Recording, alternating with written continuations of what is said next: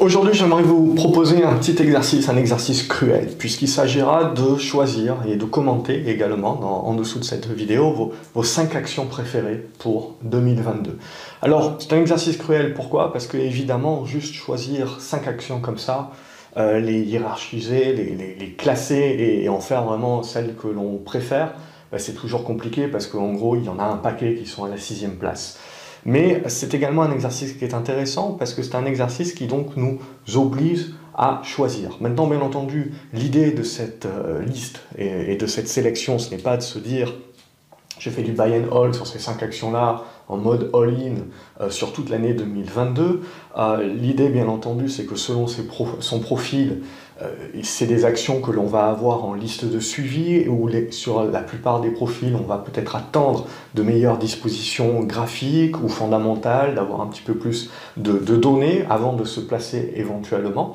Mais toujours est-il, voilà, ça permet aussi, je dirais, en cette fin d'année, début d'année, de se poser, de prendre le temps, euh, de se dire quelles sont les sociétés vraiment que l'on veut suivre pour pas à plus tard les, avoir loupées ou, ou louper le train. Euh, et justement se dire voilà comment je veux architecturer mon, portefeuille. Parce qu'en fait, quand vous allez choisir ces cinq valeurs, ça dit une chose, d'une part, sur votre profil, parce qu'il y a des personnes qui vont choisir cinq grosses caps, il y a des personnes qui vont choisir des valeurs de croissance, il y a des personnes qui vont choisir que des valeurs value à dividende, il y a des personnes qui vont choisir que des petites caps.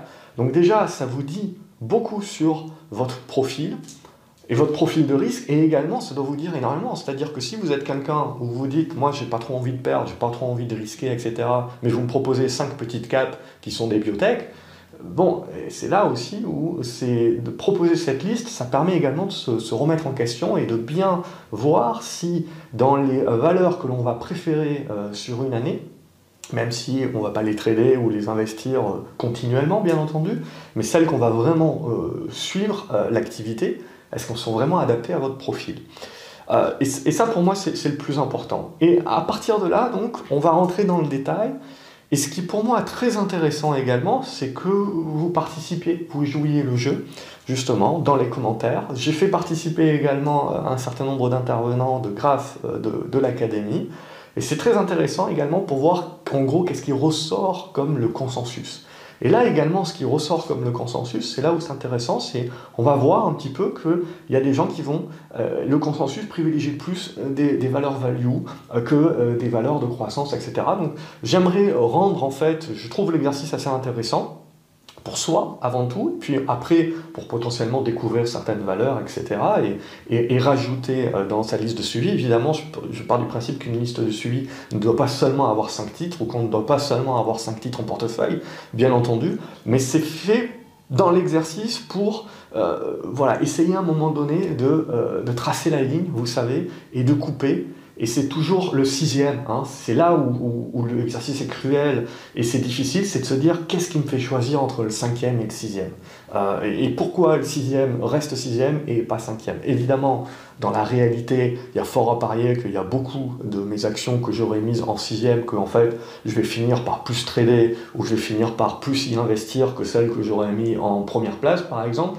Euh, il n'y a pas là aussi dans, les d'ordre vraiment chronologique euh, de, force, je dirais. Donc c'est ça aussi qui est important de retenir, c'est que c'est quand, quand, on base une liste de suivi, ça ne veut pas dire qu'on est dans l'obligation euh, ensuite de s'y tenir. C'est pas parce que je crois dur comme fer à un business qu'il va remonter la pente, etc., que je suis pas que je ne vais pas changer mon opinion en, en, cours de route. Et je dirais même que c'est ça la leçon aussi qu'il faut retenir, c'est que dans cet exercice de choix de cinq valeurs, eh ben, euh, le, vrai exercice finalement, c'est d'avoir la capacité d'avoir les contre-arguments sur ces cinq valeurs-là, pour avoir ensuite en cours de route la capacité en tant qu'investisseur, et c'est ça la plus grande qualité, la capacité de retourner sa veste et de se dire j'ai aimé cette valeur-là, mais aujourd'hui elle ne m'apporte plus, euh, elle n'est plus intéressante pour moi, le marché ne la reconnaît pas, ou il y a un certain nombre d'éléments qui font que le scénario que j'avais est tout simplement caduque. Et donc il faut que j'accepte, même si j'y ai investi beaucoup de temps, beaucoup d'argent, il faut accepter de couper. Et souvent, la coupe, c'est pas qu'une coupe financière, de couper la position, financièrement parlant. C'est le plus dur, c'est la coupe émotionnelle. C'est de se dire, voilà, je m'intéresse moins à ce business-là pour le moment, parce qu'il ne rentre plus dans mon cadre, peu importe le nombre d'heures éventuelles que j'ai dépensées euh, à étudier ce business-là. C'est ça qui est vraiment euh, important et pour moi la clé euh, de la performance d'un investisseur. Alors, sans plus tarder, je vais vous parler de moi, mes 5 valeurs. Alors, il y a, y a 20 sixièmes, hein. c'est clair et net, vous le savez. moi, je suis quelqu'un qui voit très large. Je suis beaucoup de valeurs parce que je suis plus en mode actif, etc. mais après, voilà, s'il faut participer à l'exercice, je vais participer à l'exercice. Donc, il y a 5 valeurs qui vont vraiment m'intéresser.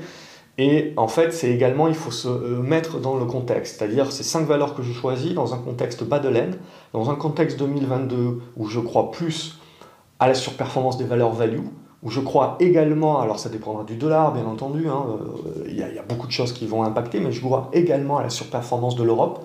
Je crois qu'il y a un certain nombre de portefeuilles donc, qui vont se rebalancer vers des valeurs value et se rebalancer également vers des valeurs euh, plus européennes qui, parce qu'aujourd'hui, hein, il y avait un gros momentum sur les valeurs de croissance, bien entendu. Euh, je ne crois pas qu'il faut tuer les valeurs de croissance non plus. Euh, mais il y avait aussi un gros momentum sur les valeurs américaines. Et bien entendu, si le dollar reste là où il est, ça, ça devrait continuer, les investisseurs étrangers devraient continuer de privilégier également des valeurs dollars. Maintenant, si les choses changent un petit peu, puisqu'on voit bien que les banques centrales sont en train d'avoir des politiques assez différentes, donc ça aussi, ça pourra créer justement de la volatilité sur les, sur l'échange, ça pourra également, à un moment donné, tout temps. Évidemment, l'idée, c'est pas de dire que les États-Unis vont perdre euh, leur hégémonie, euh, leur force et leur première place mondiale, c'est pas du tout ça. C'est juste de se dire qu'il suffit de pas beaucoup de capitaux qui essayent de se rapatrier euh, en Europe pour tout de suite avoir un grand impact. Euh, parce qu'à partir, c'est un petit peu comme quand vous regardez le marché des crypto-monnaies, vous n'avez pas besoin qu'il y ait beaucoup de flux entrants pour tout de suite avoir un énorme impact sur les valorisations et donc sur euh, les prix. Et donc là, euh, en Europe, pour moi, c'est la même chose. Surtout que quand on a un esprit value plus à rechercher des valeurs industrielles qui se payent pas trop cher, euh, dans, un, dans un climat de marché où éventuellement on a envie de jouer plus la, la défense euh, que l'attaque en 2022, euh, et ben, en Europe, alors bien sûr, il y a d'autres marchés, il y a le Japon, la Corée du Sud, vous avez tout un tas, la Russie, etc., tout un, la Pologne, vous avez beaucoup de, beaucoup de marchés qui sont en effet pas chers, mais il faut aussi comprendre que beaucoup de ces marchés-là sont pas chers, la Chine également est, est redevenue pas chère, euh, mais voilà, relativement par rapport à l'histoire, euh, vous avez beaucoup de marchés qui sont pas chers, mais en fait, ils ont toujours été pas chers pour des raisons géopolitiques, etc. Donc c'est ça aussi, il faut savoir euh, comparer les secteurs d'activité et les marchés entre eux, mais également les comparer par rapport à leur histoire. Et vous avez beaucoup de marchés qui sont certes pas chers, mais qui dans l'histoire ont toujours été finalement peu chers par rapport à un certain nombre de risques euh, géopolitiques et compagnie qui font que bah, ces marchés ont du mal à attirer les flux.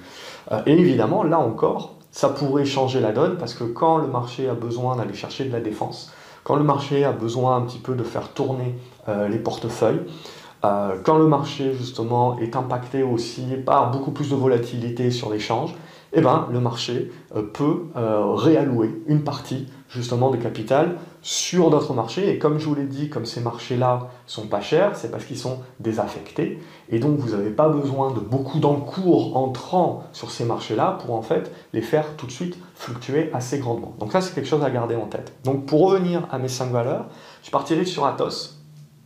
Euh, et en gros je vais vous expliquer, euh, beaucoup de mes valeurs sont des tendances baissières. C'est-à-dire que graphiquement parlant, on n'est pas moindre risque et on n'est pas dans des signaux d'achat, etc. Mais c'est des valeurs que je mets en liste de suivi, que j'ai pour certaines déjà en portefeuille, parce que je joue du rebond, parce que au-delà de juste jouer le rebond, je vais jouer une amélioration tout au long de l'année, et c'est des valeurs qui, je pense, je vais être amené en fait à trader le plus. Pourquoi? Parce que je veux choisir des valeurs qui ont à la fois une base fondamentale, un socle fondamental, c'est-à-dire que je sais un petit peu où je mets les pieds, je sais un petit peu quelle est la valorisation que je veux donner à, la société, je connais un petit peu quel est euh, vraiment le, bas entre point de vue fondamental et donc ce que je peux reconnaître comme une inefficience du marché éventuel. Et derrière, je veux ajouter à cette partie-là, euh, à ce socle-là, je veux ajouter un aspect spéculatif puisque je reste un investisseur quand même assez actif, donc je veux rajouter euh, des valeurs qui éventuellement peuvent faire des rachats d'actions, peuvent se faire racheter. Il peut y avoir, je suis beaucoup plus intéressé par les rumeurs d'ailleurs que par l'offre officielle, euh, où je suis, vais être très intéressé également par des actions où il peut y avoir des contre-offres. Et donc en fait, tout ce que je souhaite sur une valeur comme Atos, c'est éventuellement qu'il y ait des rumeurs de rachat qui reviennent, et qu'à un moment donné, il y ait éventuellement une offre, et que je puisse jouer la contre-offre, puisque sur ces valeurs-là, euh, qui ne sont pas des valeurs familiales, etc., où donc on n'est pas sur les offres d'OPA et des offres de retrait classiques où on va euh, très rarement avoir des, des suroffres. Là, on est sur un dossier où clairement le premier qui tire euh, va pousser les autres à tirer. Et donc c'est ce que je joue sur un dossier comme Atos qui est à la casse actuellement, qui est, toujours une tendance baissière, donc éventuellement ça peut devenir encore moins cher. Hein. Il ne faut jamais sous-estimer le fait que des titres comme ça qui sont pas chers peuvent devenir encore moins chers. Ça reste des titres en recovery, donc ça fait partie d'une part de, risque bien entendu, mais c'est pour moi également une part un petit peu plus défensive avec ce socle fondamental et ce socle spéculatif euh, comme je l'ai dit, d'OPA éventuels, ou en tout cas de rumeurs d'OPA qui peuvent revenir à tout moment. Et au-delà de cela, de recovery global euh, du, business, qui prendra du temps, bien entendu, mais le but, c'est que je veux me mettre euh, en face d'un, de potentiellement une spéculation qui peut arriver. Après, je partirai, vous le savez, si vous suivez les vidéos déjà depuis quelques années, je, suis, je partirai très énergique.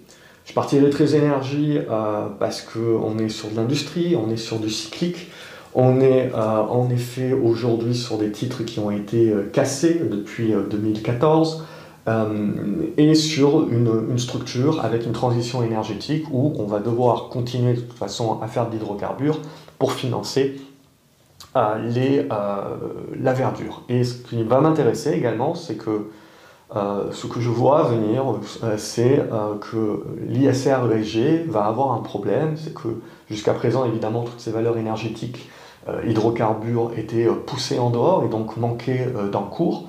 Sauf que justement, lorsqu'elles vont se mettre à surperformer les marchés, lorsqu'elles vont se mettre à avoir ce socle fondamental, à avoir ce socle spéculatif évidemment, puisque ce que l'on va amener aujourd'hui, c'est que si le pétrole reste dans une branche entre 60 et 80 dollars, on est aujourd'hui sur des sociétés qui font faire des profits importants.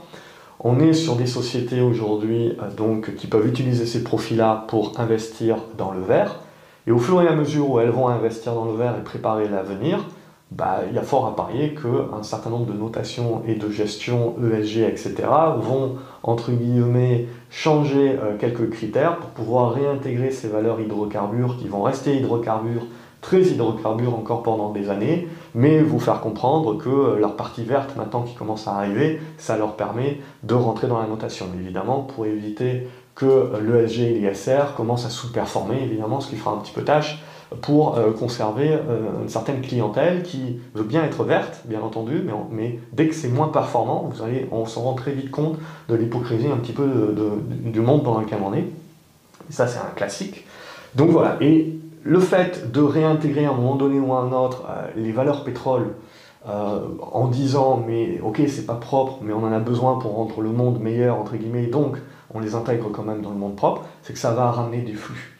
Euh, et c'est ça là aussi donc vous, voyez l'aspect socle fondamental mais l'aspect spéculatif avec éventuellement des flux. Mais là aussi hein, quand on regarde graphiquement parlant on est aujourd'hui hein, sur des tendances baissières sauf pour certaines d'entre elles. Donc après pour moi, il y a, différents choix, c'est-à-dire je partirai sur NG, mais je pars sur NG pour jouer la structure. Alors bien entendu, c'est gouvernemental, donc c'est comme EDF, ça, ça capte les prix, etc. Vous avez ce risque-là. Mais aujourd'hui, on est aussi sur une valorisation qui est basse, une tendance là qui est en amélioration, et surtout, donc, vous avez euh, un dividende. Donc ça, euh, également, d'un point de vue bas de laine, voilà, c'est un petit peu, la, un, petit peu le côté euh, socle, euh, socle fonda. Oronav également, je rentrerai ça en mode socle fonda, il y a des rachats d'actions, il y a du dividende. Il y a une tendance qui joue pas mal de la volatilité, mais on est sur quelque chose de quand même assez solide. Donc là aussi, c'est euh, pour moi un aspect défensif avec un aspect spéculatif également vis-à-vis des profits futurs et de ce socle fondamental. Et après, je vais rentrer du Technip Energy dans cette liste-là et je rentrerai du Valurec pour l'aspect euh, purement spéculatif, mode recovery, Et mode, hein, bien entendu, on le sait aujourd'hui, là, j'avais essayé d'en parler, là où le Covid change quand même beaucoup de choses, c'est qu'on était dans des taux bas, des taux négatifs, et vous avez énormément de sociétés qui en ont profité pour se refinancer. Euh, et elle se réfinancer à taux très bas. Et donc on a beaucoup de sociétés, et en plus avec la remontée des prix du brut, etc., qui se retrouvent avec énormément de cash. Du cash qui certes servira euh, à payer euh, sur certains dossiers des dettes, évidemment, qui sont importantes, mais comme on a déjà refinancé, la plupart d'entre elles sont déjà refinancées, on est déjà sur des poids de la dette qui sont plus, plus intéressants, en tout cas plus soutenables. Et puis ça va leur permettre d'investir donc dans le vert, soit en interne, soit de faire des rachats externes, euh, mais aussi, il ne faut pas l'oublier, ça va permettre aussi un certain nombre d'opérations à l'intérieur même du secteur des hydrocarbures. Donc, on en avait parlé dans une vidéo déjà il y a, deux ans, j'avais remis certainement le tableau il y a un an, mais je pense qu'en 2022, hein, là aussi, on est face à un secteur d'activité euh, qui attire et qui va continuer d'attirer. Donc, Bien entendu, les tendances ne sont pas forcément net-net, euh, hein, euh, mais comme je vous l'ai dit, c'est euh, des valeurs voilà, où on est en mode value, avec du socle fondamental qui nous permet un petit peu de savoir où on met les pieds, et cette partie spéculative pour mon profil à moi qui est plus un petit peu offensif.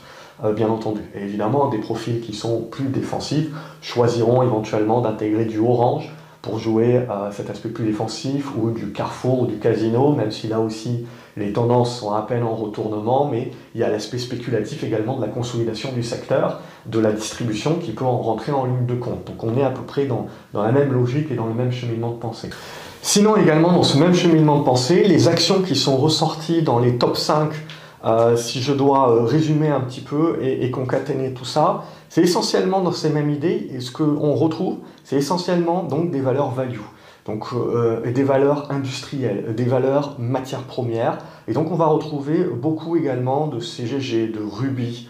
Euh, on va retrouver donc ces valeurs-là qui sont revenues à des niveaux de valorisation, on va dire, qui sont acceptables, voire même pour certaines d'entre elles au niveau de leur fonds propres quasiment, qui versent du dividende, qui sont euh, dans un secteur éventuellement qui va réattirer et qui, qui devient finalement un secteur assez défensif. On a également donc euh, beaucoup de personnes qui regardent du côté de la Chine, donc avec Alibaba qui ressort pas mal. Là, le conseil, c'est de l'acheter directement à Hong Kong pour se sortir un petit peu du risque d'un delisting euh, aux US, avec la, volatilité que ça peut éventuellement créer. Euh, vous avez également Prosus, hein, la capacité d'investir directement dans Prosus, qui pour finalement le prix de Tencent, que vous avez de son, de son immobilisation Tencent, euh, vous avez tous les autres business gratuits en fait. Donc ça aussi, c'est une valorisation euh, aujourd'hui qui, euh, qui attire. Vous avez également tout le secteur des équipementiers et l'automobile qui ressort un petit peu pas mal avec Stellantis, Valeo notamment. Plus, plus, justement en bout de chaîne, au niveau du raffinage, on a ISO, là aussi la, tendance se, retourne pas mal. ExxonMobil est l'actionnaire majoritaire, hein. alors c'est un vieux serpent de mer, le fait que ExxonMobil retirerait euh, l'action de, la cote, ça n'a pas l'air d'être à l'ordre du jour, donc cet aspect spéculatif-là, il ne faudrait pas éventuellement le jouer, mais c'est de jouer de toute façon la, remontée des prix euh, du raffinage hein, euh, avec, avec la hausse du pétrole, et le fait donc ESSO devrait voir ses marges et, ses chiffres à nouveau être embellis, donc il y a cette possibilité de retournement qui est déjà actée sur ESSO qui est en train de se mettre en place, après, la problématique, voilà, c'est que c'est un petit flottant. Vous avez la même chose sur Total Gabon, hein, euh, qui peut être joué, qui est, là, qui est vraiment une, distribueuse de, dividendes de, son cash. Après, ce qui ressort pas mal également, c'est euh, de jouer tout simplement la fin du Covid. Alors évidemment, il y a Omicron. Euh, aujourd'hui, ce que l'on sait de Omicron, c'est qu'il est beaucoup plus contagieux, mais que pour l'instant, ce que l'on voit, c'est qu'il ne déclenche pas une vague tout aussi importante d'hospitalisation et de mort surtout. Donc quelque part, le marché est pris en tenaille entre, euh, entre le fait de penser qu'à ce stade-là, Omicron est certes un problème, mais un problème qui va rester de court terme. Et donc du coup, pour le plus long terme, beaucoup de personnes mettent dans leur liste en fait des paris justement du retour à la normale post-Omicron Et donc là, on va retrouver des valorisations intéressantes, notamment sur les aéroports. Alors on peut prendre, euh, en France, on peut prendre euh, ADP, ou sinon vous pouvez prendre Francfort aussi, qui est quelque chose de, très intéressant. Là aussi, sur ADP, vous avez un aspect spéculatif. Hein. Il ne faut pas oublier qu'avant le Covid, on avait Vinci, notamment, qui était très intéressé pour faire une OPA. Donc si la situation se décante vraiment, on peut penser également que le secteur aéronautique aura de la consolidation. Il y a un aspect recovery également à jouer éventuellement sur la TECOR. L'augmentation de capital a eu lieu, donc quelque part on a une visibilité. Voilà, ça. Et ensuite vous avez Compagnie des Alpes. Vous avez également euh, Voyageurs du Monde. Euh, et puis voilà, vous avez tout cet aspect euh, accord, etc. Donc tout cet aspect tourisme qu'il faut garder sous le coin du coude, hein, bien entendu, puisque en effet, si le marché à un moment donné veut jouer que le plus dur, euh, que c'est bien la, lumière que l'on voit au bout du tunnel et, pas un, train de face qui nous arrive dessus, euh, ces, valeurs-là, très certainement, auront euh, à nouveau un intérêt. Je passe les Safran, Airbus et compagnie, mais essentiellement, voilà, on, on voit ces valeurs-là qui font quand même partie du top 5 de pas mal de gens, où en effet, graphiquement parlant, on n'est pas dans les meilleures dispositions. Il y a Unibail aussi qui revient pas mal, mais voilà, on, on voit bien que euh, on a un consensus, je dirais, de personnes qui jouent essentiellement des valeurs euh, value, qui sont sur des socles fondamentaux, avec toujours donc une marge de risque, et donc un mode pari sur l'après et euh, le retour quelque part au monde d'avant. Alors qui dit retour au monde d'avant dit également du coup bah, retour un petit peu aux problématiques qui seraient plus inflationnistes. Alors Inflation transitoire, euh, potentiellement oui, mais après, d'un point de vue long terme, la remontée des taux et ce genre de choses-là. Donc là, évidemment, on a un Crédit Agricole et BNP Paribas en termes de banque et donc de différentiel entre les taux courts qui sont décrétés par les banques centrales et les taux longs euh, qui vont, qui vont leur permettre de faire leur marge, donc qui, qui, reviennent pas mal donc sur le secteur euh, financier. Vous avez COFAS aussi qui revient pas mal. Là aussi, il y a un aspect spéculatif éventuellement de retrait de la cote qui peut rentrer en, en ligne de compte. Vous avez Score aussi, qui se valorise pas très cher et qui a cet aspect aujourd'hui d'avoir un bon dividende. Alors peut-être que vous n'allez pas gagner des 100 et des 1000 hein, sur la plus-value éventuelle, mais c'est des valeurs qui, dans l'état actuel, sont assez défensives. Euh, et euh, qui verse en tout cas de, forts dividendes. Il y a enfin l'aspect jeux vidéo qui est très représenté aussi. Alors on a vu, donc il y a pas mal de ces valeurs jeux vidéo qui avaient été bien plébiscitées pendant les différents confinements, qui sont bien cassés la gueule hein, sur cette année 2021. Donc vous avez euh, notamment en valeurs qui reviennent beaucoup, c'est Ubisoft. Vous avez Nacon aussi qui revient pas mal. et vous avez, j'ai oublié la dernière, Focus Home. Euh, interactive aussi. Alors là aussi, hein, graphiquement parlant, euh, on est, on est dans des tendances baissières, mais là, une, nouvelle fois, on voit que les gens achètent un éventuel socle fondamental et euh, des reprises. Vous avez pas mal de minières également qui intéressent. Alors on a parlé, alors minière, je vais être très large, on avait parlé donc de la sidérurgie avec Arcelor, mais qui d'ailleurs dans une très belle, très belle tendance. Hein. Ensuite vous avez pas mal d'actions et vous avez Imiris qui, qui remonte pas mal. Euh, là aussi, euh, euh, c'est des valorisations qui sont attractives. Après, il faudra faire attention quand même que les taux ne remontent pas trop vite, trop fort, les taux longs, hein, parce que vous avez quand même un certain nombre de ces business-là qui sont quand même assez endettés. Et le marché, éventuellement, fera le tri si les taux venaient à remonter trop fort. Voilà, alors bien sûr, je n'ai pas, tout cité. Hein. Le but, c'était pas d'être complètement exhaustif. Le but également, c'est de vous laisser faire l'exercice, de, de, le mettre, de vous faire votre top 5 avec une petite explication évidemment pas juste pour jouer aux, fléchettes, bien entendu, dans les commentaires. Euh, je pense que ça, permettra d'aider tout le monde, de donner des idées peut-être et de, renforcer certaines convictions. Euh, après, évidemment, c'est ouvert aux valeurs américaines aussi. J'en ai pas beaucoup parlé, mais vous avez aussi des valeurs américaines comme ExxonMobil. Hein. Euh, ça aussi, voilà, ça distribue pas mal de dividendes. Vous avez Chevron aussi. Vous avez, euh, au niveau de la pharma, vous avez du Sanofi, mais vous avez pas mal de pharma aux US aussi qui peut être très défensif, qui distribue des, bons, des bons dividendes.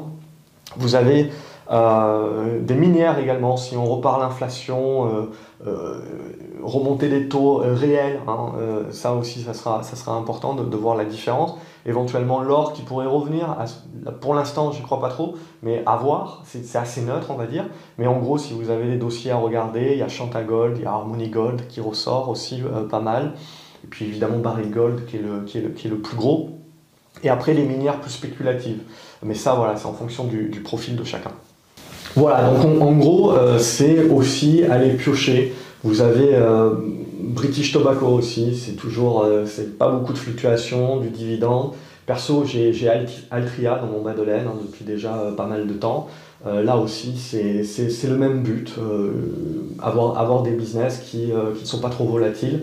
Euh, et, qui vont vous distribuer du rachat d'actions et, euh, euh, et des dividendes pour faire passer, pour faire passer les profits. Voilà donc pour cet éventail de différentes valeurs. N'hésitez pas à partager votre top 5. Hein. L'idée en effet, on voit dans le consensus, c'est pas mal de tendances baissières, c'est pas mal de recovery, donc il y a des risques évidemment, donc c'est en fonction de votre profil de choisir également le moment où vous allez rentrer dans ces valeurs-là.